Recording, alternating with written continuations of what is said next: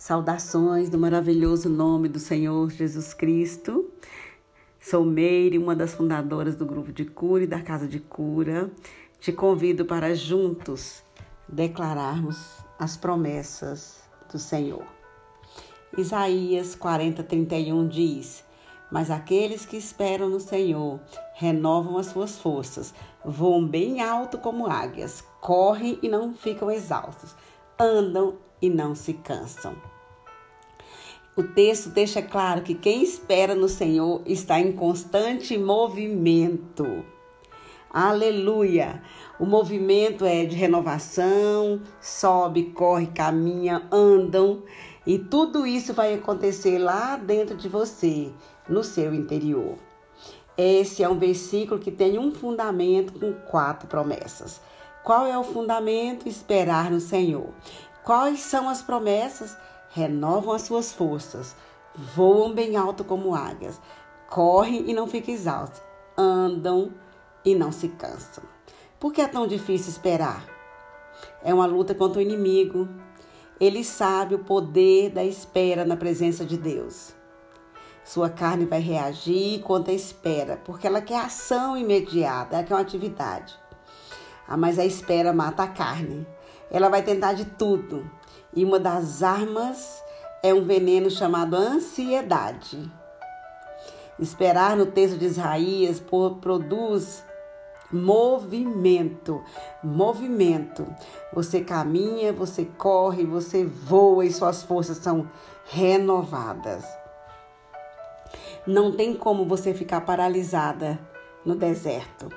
Não tem como você ficar é, quieta no deserto. E hoje nós vamos focar nessas quatro promessas. A primeira é que as suas forças são renovadas. Aqueles que esperam no Senhor renovam as suas forças. A palavra renovar aqui significa ganhar algo novo, mudar. É literalmente trocando a nossa força pela força dele.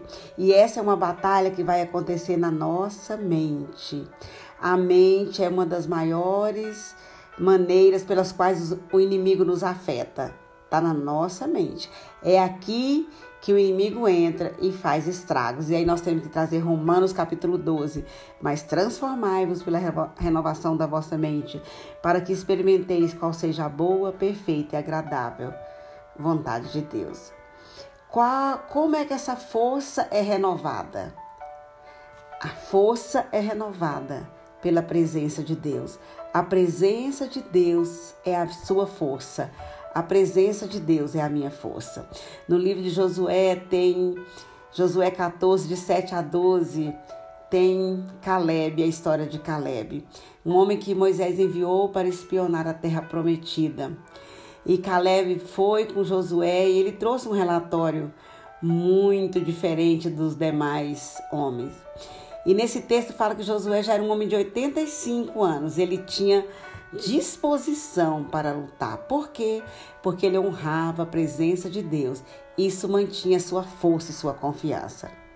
Muitas vezes eu ouço as pessoas me dizer: eu não tenho mais força, me falta o vigor, eu estou cansada, né?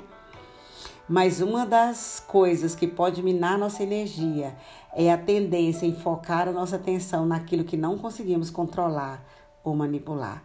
Caleb possuía uma promessa e ela ainda não havia se cumprido. Quando Deus nos faz promessas, estas geralmente abrangem situações que nós não conseguiremos controlar. O cumprimento de uma promessa depende primeiramente do trabalho de Deus, em segundo lugar da nossa colaboração com Ele, no que se refere a nos mantermos em Sua presença e seguirmos os seus conselhos. Então, a, no versículo 2 fala: Se o Senhor estiver comigo, eu expulsarei, como ele prometeu. Ele não está duvidando, mas Caleb está aqui, apontando uma verdade para mim e para você no século 21.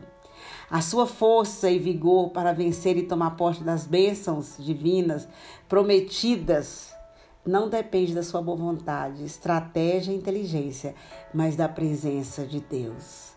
Caleb disse: Se o Senhor estiver comigo, com 85 anos, ele foi e venceu. Hoje, o Senhor está te movimentando. O Senhor está renovando as suas forças. A presença dele hoje vai te renovar. Quando nós temos revelação da presença, nós percebemos que nós podemos muito. A nossa força não é a minha força, é a força do Senhor que está em nós. Filipenses 4,13, na, na linguagem de hoje, diz: Com a força que Cristo me dá, posso enfrentar qualquer situação. Então, essa força que você precisa, essa renovação de força hoje, é a presença. A segunda promessa é voar bem alto como águias. Eu gosto demais, gente, dos detalhes da palavra. Ele fala voar. Tem muitas lições da águia, mas nesse versículo ele indica o voo da águia. Na espera aprendemos a voar. Movimento. Aleluia! Para voar, a águia precisava sair do ninho, sair do aconchego, sair da dependência da mamãe águia. Ela precisava confiar, entender sua verdadeira identidade, experimentar o novo. Voar indica crescimento, maturidade, ousadia, coragem, força, cumprir seu propósito ir para o seu destino, desenvolver em plenitude e desfrutar da abundância. Pa Pássaro algum pode voar tão alto quanto a águia, e não há outro que se compare a ela na capacidade de subida até grandes alturas. Ela consegue alcançar até 3 mil metros de altura. E a águia lá em cima, ela aproveita aquelas, aqueles, aquelas correntes de ar quente. E lá ela voa e ela paira naquelas correntes de ar. E ela faz círculos e ela fica ali, ela consegue estar acima das tempestades. A águia ela pode permanecer por horas, apenas mudando de uma corrente para outra, e ela gasta o um mínimo de energia. A águia é realmente uma criatura incrível. No voo, sem esforço, ela plana no céu, conquistando o respeito de todas as outras aves que a veem. E ela cria um movimento com as suas grandes asas e ela vai deixando o mundo, as tempestades, os problemas para trás. Sabe, o Senhor fala que quando a gente está cansado, nós vamos voar como águia. A, a força da águia, das asas da águia, é exercida quando ela está nas alturas. Glória a Deus, glória a Deus, glória a Deus. E quando ela está lá em cima, ela pode ver um animal no chão e ela dá aquele voo rasante e ela consegue pegar o animal que pesa tanto mais do que ela e voar com aquele animal em suas garras. Ela pega a cobra pela cabeça, ela pega o animal. A águia também, ela quando ela vê uma tempestade, ela não fica com medo. Ela olha para a tempestade, ela atravessa a tempestade e ela fica acima da tempestade. Ela sabe que ela precisa ir lá para cima e lá de cima, nessas correntes de ventos novos, ela, ela olha para baixo e ela vê a tempestade. Uma águia pode descer para pregar sua presa numa velocidade de 150 km por hora. E eu e você, o Senhor te convida hoje, o Senhor te tira hoje do seu ninho. O Senhor fala: está cansado? Você vai voar. Você está cansado? Vai voar alto. Você está cansado? Vai sair do ninho. Está cansado? Vai sair desse aconchego. A luta está grande demais. Você vai confiar. Você vai exercer o seu propósito e vai voar. Em nome do Senhor Jesus. Em nome de Jesus, um novo tempo chegou na sua caminhada. Um novo momento. Uma nova. Um, um novo tempo de entender o que você está vivendo, o Senhor está te levando para as alturas, o Senhor está te levando para bem mais alto. A terceira promessa desse salmo é: correm e não ficam exaustos. Olha que interessante. Vai correr e não vai ficar exausto. Para uma corrida, uma pessoa não vai para uma corrida. Ela precisa de preparo, ela precisa de movimento, ela precisa se movimentar, ela precisa de energia, ela precisa de força, ela precisa de alimentação saudável, ela precisa de treino e disciplina.